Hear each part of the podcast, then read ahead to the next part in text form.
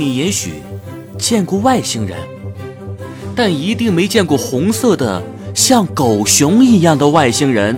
什么情况？迪迦变成红色外星人了？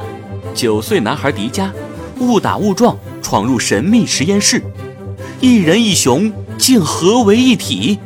我能控制你的身体，哎，那我不怕他们了，一起上吧！为了阻止即将到来的灾难，必须找到五颗传说中的创世宝石，一定要寻找到创世宝石。这一路少不了成长和收获，偶尔也会发生些奇葩囧事。还有如影随形的敌人和麻烦，我一定要抽取大红熊的火焰能量。我迪迦从来不会认输。